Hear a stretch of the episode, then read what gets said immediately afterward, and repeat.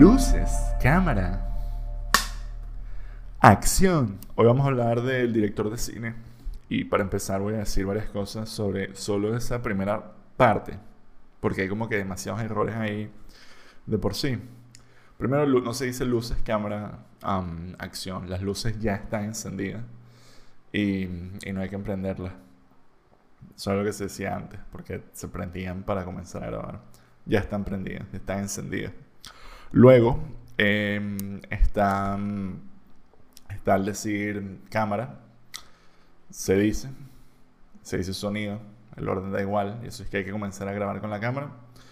Se comienza a grabar con sonido, y cuando tú dices cámara, usualmente se dice grabando, y lo mismo con sonido, grabando, y significa que ya se está, se está consumiendo el está comenzando a consumir el, la cinta, sea de audio, sea de, de, video que se graban por separado y no están necesariamente sincronizadas. Se sincronizan después y para eso es la claqueta.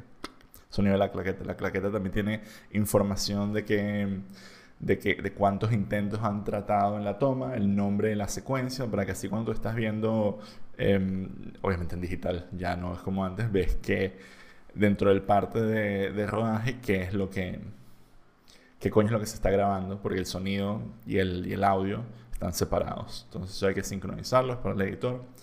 Y, y sí, se dice acción. y acción no lo dice el, director.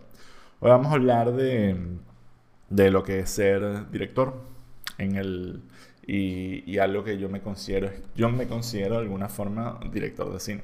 Es como algo que me gusta hacer, llevo muchísimo tiempo que no lo hago, pero cuando lo he hecho me ha gustado burda, así de forma semiprofesional y forma profesional cuando trabajé de eso. Y, y, es un path de carrera que nunca pude, nunca pude seguir porque, bueno, porque programar paga exponencialmente mejor en, en la base, en la base de la, de la curva de normalidad de distribución de la riqueza de la profesión. Un programador promedio va a ganar por encima de, no sé, 40 mil, 50 mil euros fácilmente mientras que un cineasta promedio va, va a deber 40 mil o 50 mil euros a promedio. Entonces es como, bueno, es, es, lo que hay. Y, y, antes de hablar de qué es el equipo de dirección y cómo se, cómo se compone, cuáles son sus responsabilidades, el, el viaje del director o el rol del director para mí es el de un, no es el necesariamente el de un autor, es el de un jefe de proyecto. Es alguien que es capaz de formar un equipo, de liderarlo y sin duda hay una especie de trabajo, de responsabilidades que caen directamente sobre él, que son del departamento de, yo diría, de visión y supervisión. Y, gente que trabaja cercano al director o directores van a, van a trabajar en cuanto a organizar gran parte de cómo se va de cómo se graba la película, cómo se graba la película o la serie o el, o el proyecto como tal. Hay un... Hay, ¿Dónde empezó a mí, dónde, cuándo me empezó a mí gustar el, el, cine? Para los que han estado viendo este, este podcast, han estado oyendo este podcast desde el inicio, yo creo que siempre he consumido muchísima, muchísimo cine. Casi que me crió un televisor a nivel cultural y, y es algo que siempre ha estado como que in the back of my head el hecho de que me gusten las historias y contarlas y, y, también ser hijo único como que fue parte de ese viaje y luego el haberme ido muchísimo por, por la escritura y poco a poco entender el lenguaje audiovisual. Hay muchas cosas en, al contar una historia o el lenguaje audiovisual que para mí es como literal aprender un lenguaje, es como es algo que requiere práctica, es algo que requiere, que es casi un deporte, requiere disciplina, requiere una visión, tener muy claro qué es lo que vas a hacer. Y, hay, y es, una, es una conexión entre la parte objetiva, que es, mira, hay que ir a tal sitio, hay que grabar tales, tales planos, hay que hacer tal cosa, y qué es lo que se quiere contar, que tiene un carácter emocional. Y yo empecé haciendo videos yo empecé escribiendo, escribiendo historias, escribiendo cuentos y, y me llamaba mucho la atención hacer, hacer, hacer cine. Y la manera en la que empecé haciendo cine fue con películas caseras que hacíamos en la universidad, donde hacíamos parodias de, de, de, películas y de series en un show que teníamos con una especie de Oscars llamado Compu Show, que éramos los estudiantes y y, y, los profesores como que haciendo, haciendo videos. Y yo cuando, no, no quiero como que echarme demasiado crédito, pero creo que es uno de esos momentos donde de verdad me puedo dar demasiado crédito porque hubo dos ediciones en las que estuve súper involucrado a nivel, a nivel creativo y literal escribí varios sketches que, que la gente referenciaba, que fueron súper chistosos, que la gente se reía carcajadas en el, en el, en el auditorio. Y, y, yo fui el que los edité, yo fui el que los grabé, todo esto posible con la ayuda de todos mis amigos que no sabían nada de cine, pero confiaban ciegamente en lo que yo les decía que hicieran, lo cual para mí era, era, era maravilloso. Era como que era un sacrificio también, porque estoy al mismo tiempo que estaba estudiando ingeniería de computación, que es una, es una carrera muy, muy demandante, especialmente en la universidad que estábamos, que era súper técnica, y esto no lo hacíamos por dinero, lo hacíamos porque era divertido. Y Vamos a ver un par de... Por ejemplo, hicimos un sketch que era de CSI, pero en vez el crimen que había que resolver era que alguien se había robado eh, unos... ¿Qué era? Alguien se había copiado un en un proyecto de, de programación. Vamos a unos clips. Querido oyente, lamento informarte que el siguiente clip se experimenta muchísimo mejor en formato video, así que te recomiendo ir al canal de YouTube y observar a partir de este timestamp los clips. Mis disculpas. Y ahora el podcast continúa. Sí, ese era yo, tenía más cabello y obviamente muchas cosas ahí que son una mierda porque son súper precarias, pero en el momento ya sabíamos, como que ya todos sabíamos que había como que un bajón de calidad, pero yo aún viendo hacia atrás, sin tener como que el conocimiento técnico de, de qué era lo que yo estaba haciendo, o estábamos haciendo, existe una coherencia o un lenguaje o unos códigos que se ataban, que se ataban a, a, lo que yo entendía en la pantalla. un inicio, un desenlace, un punch al final, era, era, era algo que como que yo sentía que teníamos una intuición de qué es lo que queríamos hacer, qué es lo que queríamos parodiar y teníamos muchos referentes.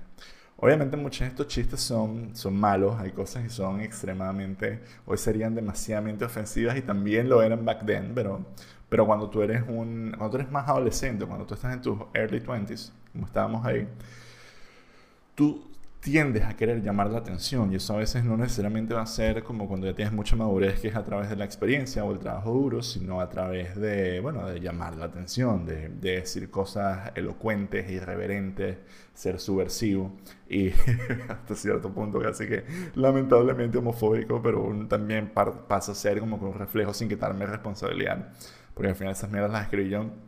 Es un reflejo también del ambiente que te rodea y que tú decides me parece para mí como un buen ejemplo algo que tú decías explotar porque sabes que te va a generar éxito. Y eso es gran parte de lo que fue como que el inicio de mi carrera. Y después, eh, carrera. Carrera. En fin, yo luego de eso decidí estudiar cine y vine a una universidad en Barcelona que se llama la SCAC, donde estudié año y medio de, de dirección. Y mi único, yo ahí estaba en este, en este máster, yo estaba con Luego vamos a hablar del consejo que digo, que es que no, al final no tienen que estudiar cine. Pero primero hablemos del máster. El máster no era muy caro, era accesible. Y aquí tuve la fortuna de quedarme, de, tener donde quedarme con, con, mi familia, que se los agradezco muchísimo. Y, y pude estudiar y trabajar en, en muchísimos cortometrajes. Pero la gente con la que yo trabajaba Em, tenían backgrounds que eran audiovisuales, habían trabajado, habían hecho cortos en la universidad, les habían mandado hacer cortos en la universidad, como que tenían una, tenían una, una base un poco más académica, no voy a decir que mucho más académica, pero bastante académica. Y había gente que era verdaderamente fanáticos del cine y gente muy talentosa, como que por primera vez me, yo estaba rodeado con, con ellos. Tengo amigos como Juan Francisco, Aitor, Bernat, gente que, con la que con la que el solo entablar una discusión de cine ya era muchísimo más enriquecedor con amigos de otra, de otra época. Y yo creo que ahí es donde aprendí una de las, de las de las guías para mí a nivel personal, que es cuando tú quieres hacer algo nuevo, cuando tú tienes intereses que no son los mismos que comparten los amigos que ya tienes, trata de conseguir gente nueva que comparta estos intereses y vas a hacer nuevos amigos. Y eso, y eso es algo que lo experimenté por primera vez con el cine, que era, estoy hablando de cine con esta gente y sienten la misma pasión que yo. No tengo como que normalizar mis emociones o, o, bajarle un poco la intensidad solamente para hacer llegar mi punto sin asustar o intimidar un poco sobre sea mi conocimiento, las ganas de compartir. No pasa eso con ellos. En fin, yo obviamente no tenía, técnicamente no tenía portafolio porque estos chistes ni siquiera daban risa porque era una vaina bastante, bastante endógena, por así decirlo, de, del contexto en el que estaban. Y, pero bueno, también era algo que se había hecho, que contaba para mí como experiencia. Yo sentía que había como un instinto de que podía explotar. Y a medida que comencé a trabajar en, en, en cortometrajes eh, durante el, el, el máster, yo trabajé alrededor de unos 20 cortometrajes, todo de gratis y todo por aprender y el nivel de calidad iba para todos lados. En unos edité, en unos fui asistente de dirección, otros fui asistente de producción, incluso en unos actué. Eh, muchos no fueron a ningún lado, otros ganaron premios y les fue súper bien y nos permitió hacer como que cortometrajes más y más y más grandes. Y, y todo esto ya era trabajando, entendiendo un poco como casi que fake it till you make it, como que entendiendo qué era lo que estaba pasando alrededor para yo poder poco a poco aprender a desenvolverme en un set de rodaje hasta el punto que era como que, bueno, ok, ya, ya entiendo cómo es el trabajo y quisiera hacerlo. Y, y, esto es partiendo de los inicios que cuando yo decía, cuando yo estábamos haciendo, cuando en la universidad hacíamos estos cortometrajes o yo hacía cualquier cosa de video y hacía algo tan sencillo como que, bueno, vamos a grabar primero esta escena que es al final, antes de las demás, ya la gente estaba como que tan desapegada de, de ese de ese thought process, que era como que, ¿what? Ah, tiene sentido, tiene sentido grabar el final primero, pues esto está más cerca o el, esta casa lo tenemos disponible otro día. Y eran ese tipo de cosas que, que era como un instinto de, de, de que vas aprendiendo. Esto, esto es súper básico, obviamente, pero como que ese es el, el nivel de homebrew con el que al menos yo empecé. Y luego ya era trabajar en cortometrajes que de verdad había mucha inversión, no solo de dinero para rentar los equipos y para poner todo en orden, sino, y para producir todo, sino el, el, la inversión que ponía la gente que trabajaba de gratis solamente para, para entrar, entrar en la industria. Y es una industria muy, muy coño de madre porque es una de esas industrias súper jerárquicas, donde es sobre a quién conoces, con quién te juntas. Y cuando a alguien le va bien, pues le va a ir muy bien, pero cuando a alguien le va a ir mal, que tiende a ser grueso la población, pues la la calidad de vida que vas a tener ahí vas a sacrificarla y había que trabajar muy, muy de gratis por mucho tiempo, cosa que yo no podía hacer. Yo tenía, si yo no trabajo, yo eh, me, muero, de hambre. A mí me gusta comer em, y, sobrevivir y tener un techo y estas mierdas. Y no me puedo dedicar a eso. De verdad no puedo entrarle. Tengo muchos amigos que le entraron y con resultados más o menos mejores, pero si algo tenían todos en común, no por hacer excusas, sino porque al final es como que algo que también cualquier persona que yo conozca o que esté viendo esto ahorita diga quiero entrar al mundo del cine, hay muchos sacrificios a menos que tengas una red de ayuda que sea como que capaz de, de apoyarte y decir, mira, trabaja gratis dos años, yo te voy a ayudar, vas a tener donde quedarte, donde vivir, te voy a mandar una pensión, lo que sea, y, y échale bola y persigue tu sueño. Yo no puedo, yo, yo no pude. Y hay que buscar, hay como decía Randy Pausch en, en su discurso de The Great Lecture, hay que reperseguir tus sueños. Y de alguna manera esto es lo que hago ahorita cuando hago el podcast. O sea, hablo de cine. No estoy haciendo cine, pero al menos aquí trato de, de mi objetivo. Yo, yo creo que yo, yo, siempre he visto el futuro. Una vez quiero volver a hablar de Dune un poco.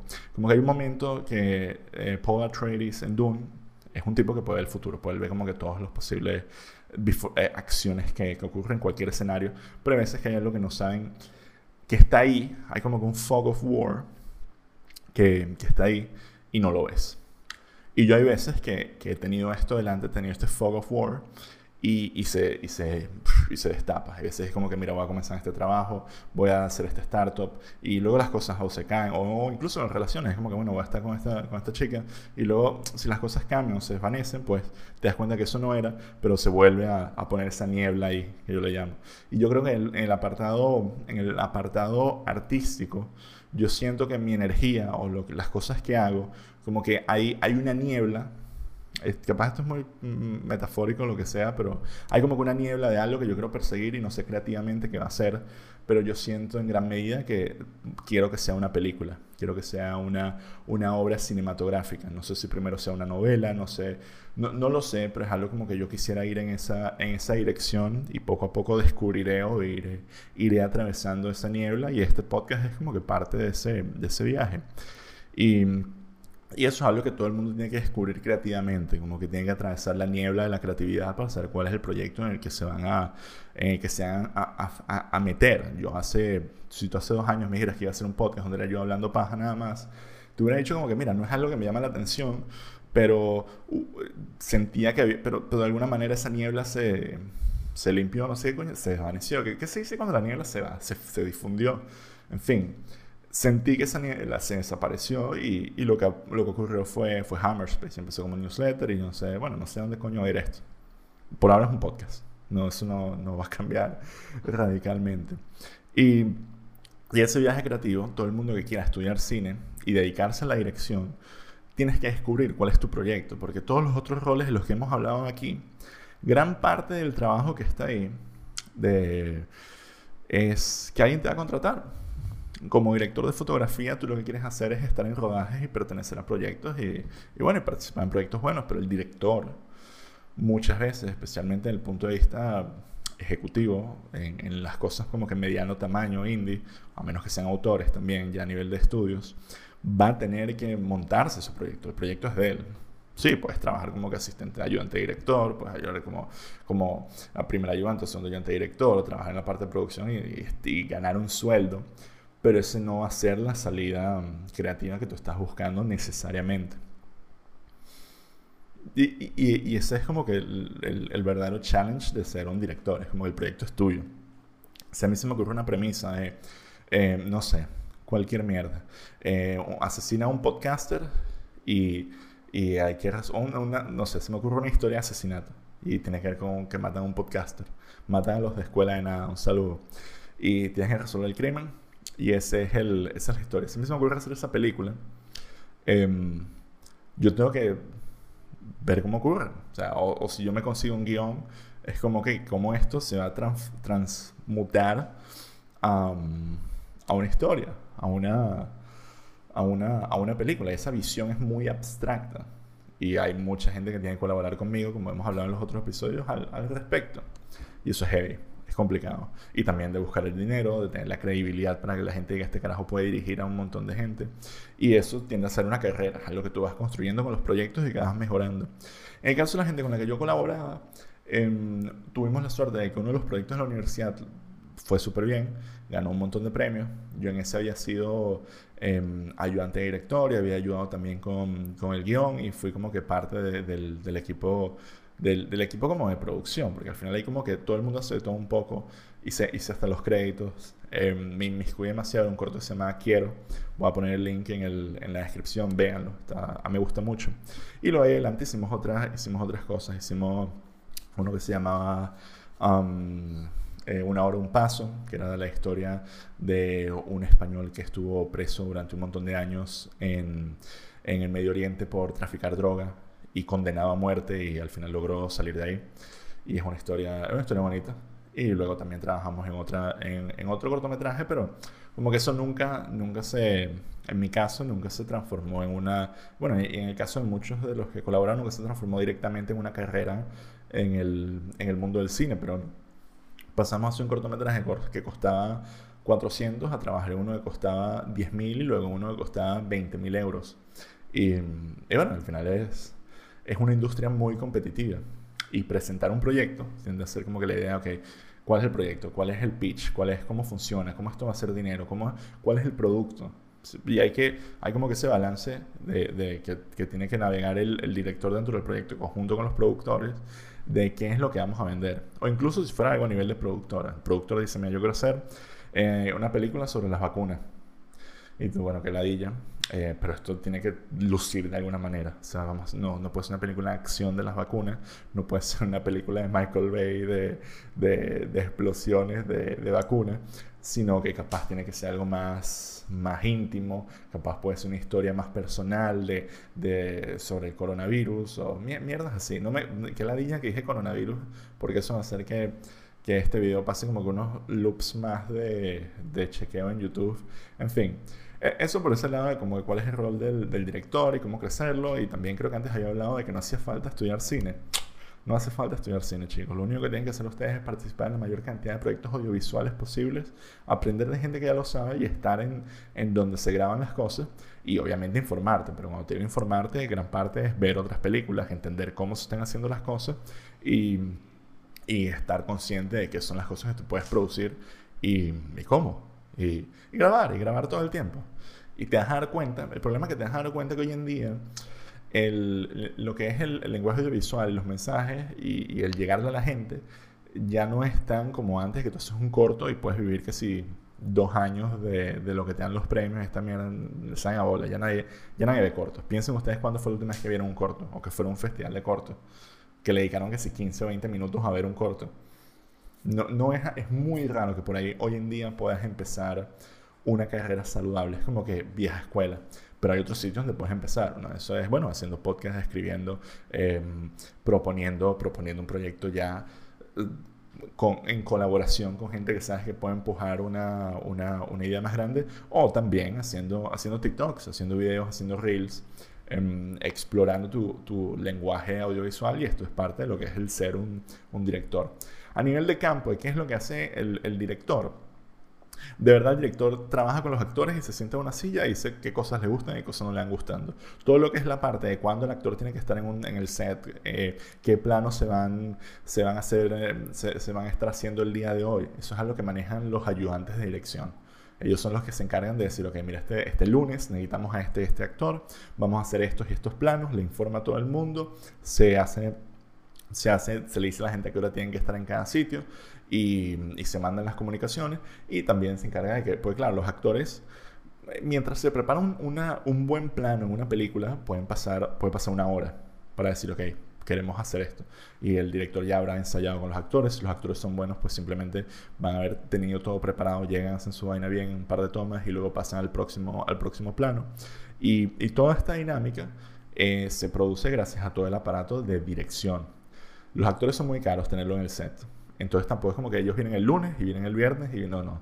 Si tienes un actor como, y de hecho si tienes actores ya que tienen una carrera y que están buqueados para hacer una cantidad X de película en el año, tú tienes que hacer que todos esos meses estén libres. O sea, porque también tienes que mitigar riesgos y qué pasa si uno se enferma.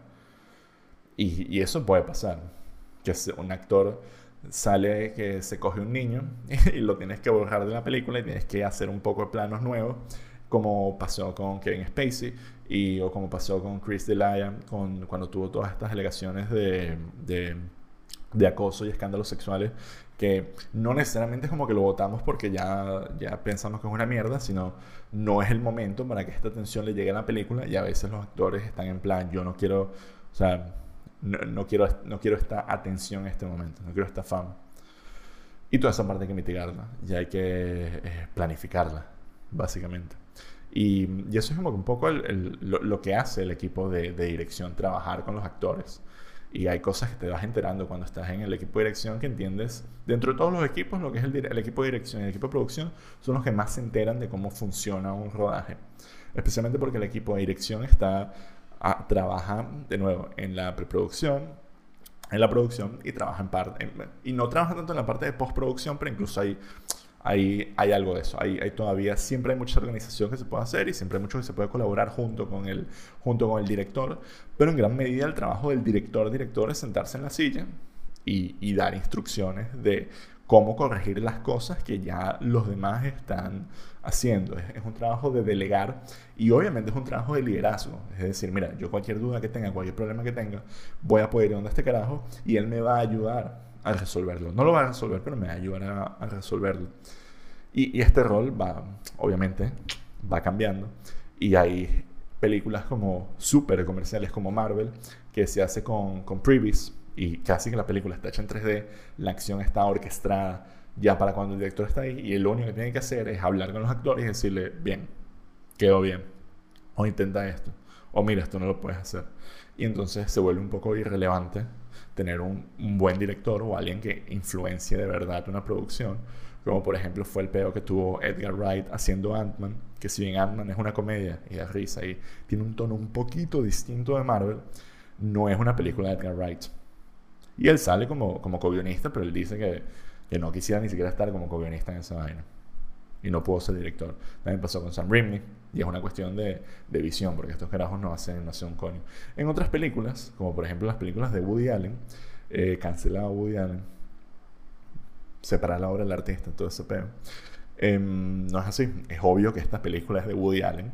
Cuando llevas 10 minutos dices, marico, esto lo hizo Woody Allen. Y o ves una película de Quentin Tarantino y ves tantas referencias de demás personas que dices, marico, esto, esto, esto es de Quentin Tarantino. Y creo que Quentin Tarantino como autor y como alguien que es capaz de, de rescatar referencias es como que un buen ejemplo de, lo que es la esencia de un director. Todos los estudiantes de cine tienen esta curva de tarantinesca de decir Tarantino es una mierda. Pues se creen súper inteligentes. Pero es porque no lo pueden imitar. Piensan que es un fraude porque descubren las referencias que él tenía cuando él es el primero en decir, estas son mis referencias. Y luego te escribe un libro lleno de referencias donde te habla hasta de los actores secundarios y directores de películas de los 60. Y él nunca te está ocultando eso. Está utilizando las referencias. Y la mayoría de estudiantes de cine lo que hacen es copiar pero no copian también. No copian hasta el punto de que se te olvida que están copiando, que es lo que pasa con Tarantino. Esas referencias están ahí y es un carajo que termina la película e inmediatamente lo primero que te pasa a ti como, por la mente como artista es cómo yo hago esto. Tú terminas de ver Reservoir Dogs y si tú eres una persona creativa, tú dices quiero escribir Reservoir Dogs. Y tu próximo guion va a tener cosas de Reservoir Dogs que a su vez tienen cosas de, de shows de, de, de polis y de, y de malandro los 70 y dices, mierda, es una copia de la copia. Y obviamente te frustra y genera esta reacción em, de, de, los, de, de, los estudiantes de cine, en muchos casos, decir que el bicho es una mierda. Porque es como que no lo pueden copiar, porque ellos no pueden hacer eso. No sé, es como, es como miedo.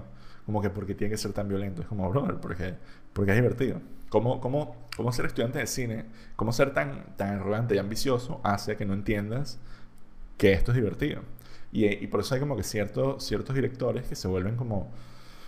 Porque son como que vanguardistas y verdaderamente originales, como Lars von Trier o David Lynch, que muchos estudiantes de cine piensan que estos son los directores, porque no los consume el, el, el, la audiencia promedio y entonces ellos pueden como que copiar de ahí.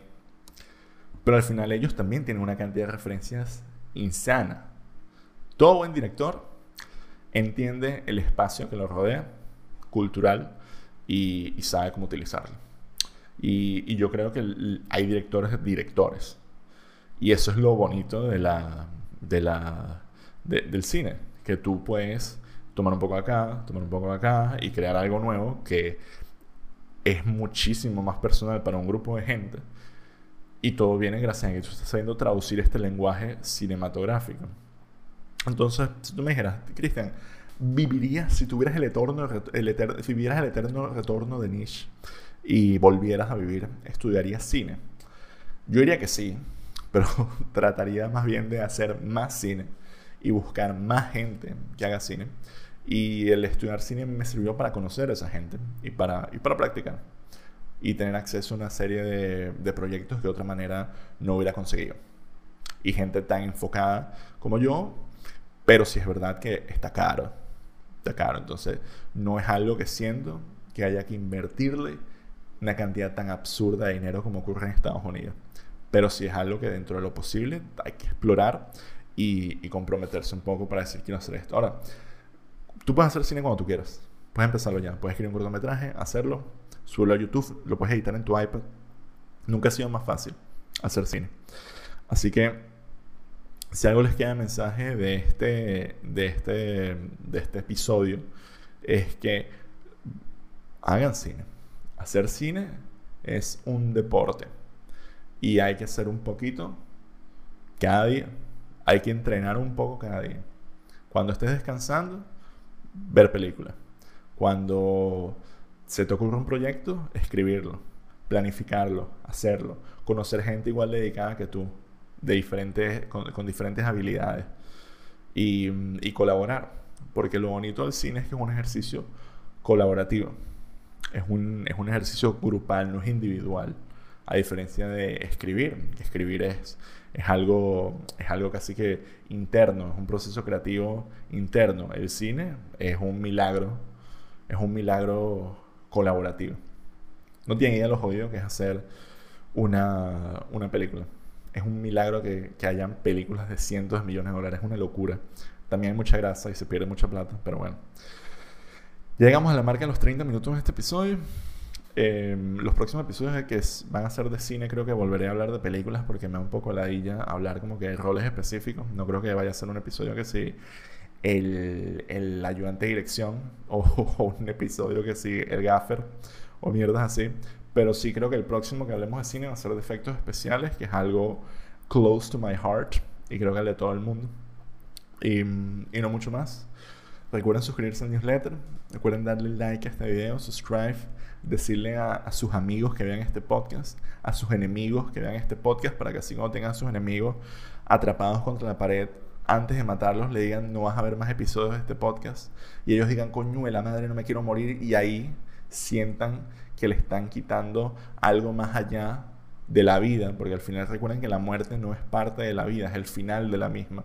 Entonces, si tú vas a hacerle daño a tus enemigos justo antes de ejecutarlos, porque tú necesitas a tus enemigos fuera de tu camino para conseguir nuevos enemigos o, crecer y ganar la competencia que tienes con ellos, si los quieres hacer sufrir, tienes que darles a entender cuál es el vacío de lo que no van a poder experimentar y por eso recomiendo este podcast. Muchas gracias y nos vemos la semana que viene. Thank you.